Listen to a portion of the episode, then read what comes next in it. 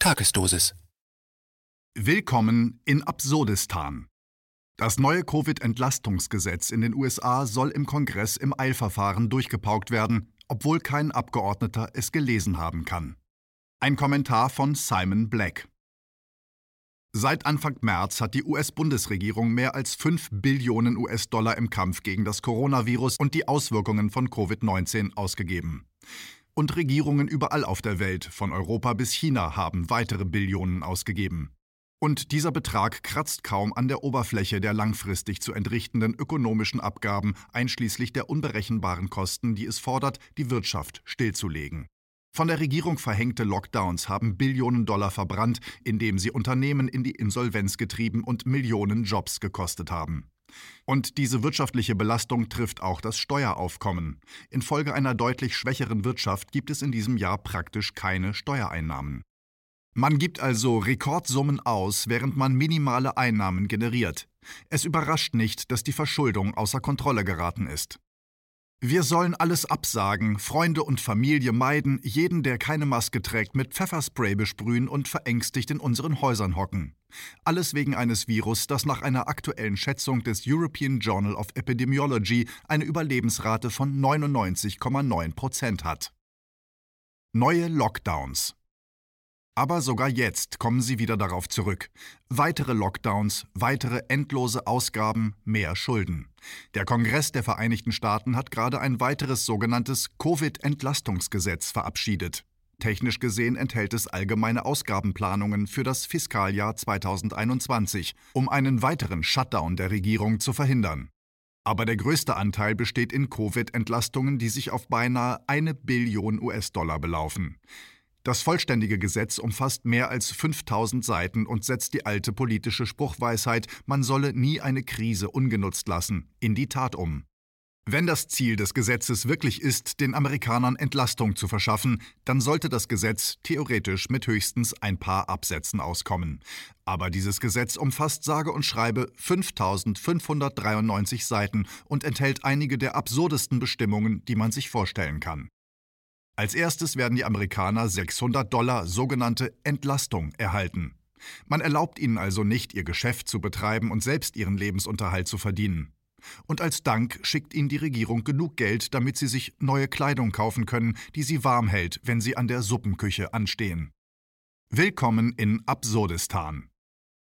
Aber das lässt die äußerste Verschwendung in diesem Gesetz kaum erahnen. Seite 1461 des Gesetzes autorisiert beispielsweise die Zahlung von 135 Millionen US-Dollar an Burma, auch bekannt als Myanmar, um, Zitat, ethnische und religiöse Toleranz zu fördern, in den Staaten Kachin, Karen, Rakhine und Shan. Zitat Ende. Welcher Bürokrat kann auf etwas derart Absurdes kommen? Sie bekommen 600 US-Dollar. Aber ein Haufen korrupter Generäle in Burma streicht unter dem Vorwand ethnischer und religiöser Toleranz die Gelder US-amerikanischer Steuerzahler ein. Aber nur in vier der 14 Staaten Burmas. Echtes Pech, wenn sie ein burmesischer Warlord sind, der in den Staaten Bago oder Yangon lebt. Denn es wäre offenkundig lächerlich, diesen Staaten irgendwelches Geld zukommen zu lassen. Weitere 45 Millionen US-Dollar Steuergeld, Seite 1491, gehen an Regierungsbeamte in Schlüsselpositionen in Zentralamerika, an Orten wie El Salvador, Honduras und Guatemala, um Zitat Korruption zu bekämpfen. Zitat Ende. Sie können sich das nicht ausdenken. Sie geben Geld an korrupte Politiker, um Antikorruptionsprogramme zu finanzieren. Das ist genial.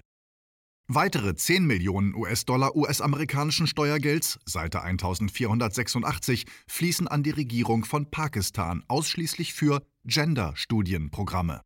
Sie geben Unsummen an zahlreiche ausländische Staaten, einschließlich der Ukraine 453 Millionen US-Dollar, des Sudans 700 Millionen US-Dollar, der Republik Georgien 132 Millionen US-Dollar, Bangladeschs 198 Millionen US-Dollar, Vietnams 170 Millionen US-Dollar und einiger anderer. Dann ist da noch die Kleinigkeit von 33 Millionen US-Dollar für sogenannte Demokratieprogramme in Venezuela. Ich bin mir sicher, dass Nicolás Maduro diese Mittel sinnvoll einzusetzen weiß. Die wirkliche Ironie liegt darin, dass das Gesetz, obwohl auf Seite 1498 Venezuela 33 Millionen US-Dollar zugewiesen werden, auf Seite 1347 die finanzielle Unterstützung Venezuelas untersagt. Unglaublich. Am bemerkenswertesten ist vielleicht, dass die Kongressmitglieder das abschließende Gesetz erst etwa zwei Stunden vor der geplanten Abstimmung erhielten.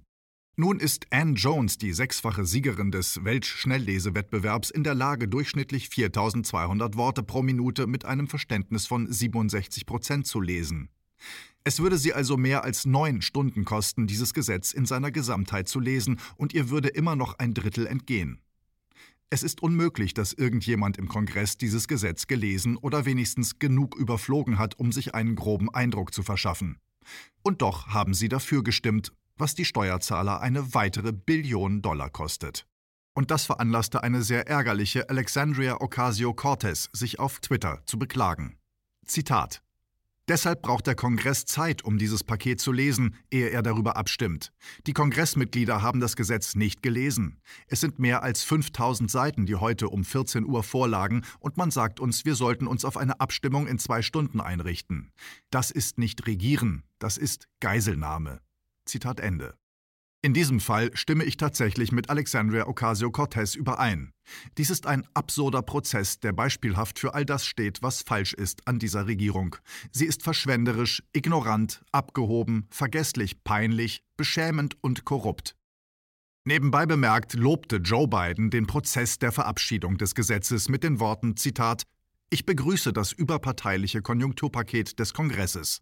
Zitat Ende. Und er nannte es Zitat ein Modell für die herausfordernde Arbeit, die vor uns liegt. Zitat Ende. Irgendetwas sagt mir, dass er das Gesetz nicht einmal gelesen hat. Auf ihre Freiheit. Simon Black ist der Gründer von sovereignman.com. Dieser Text erschien zuerst bei Rubicon, Magazin für die kritische Masse.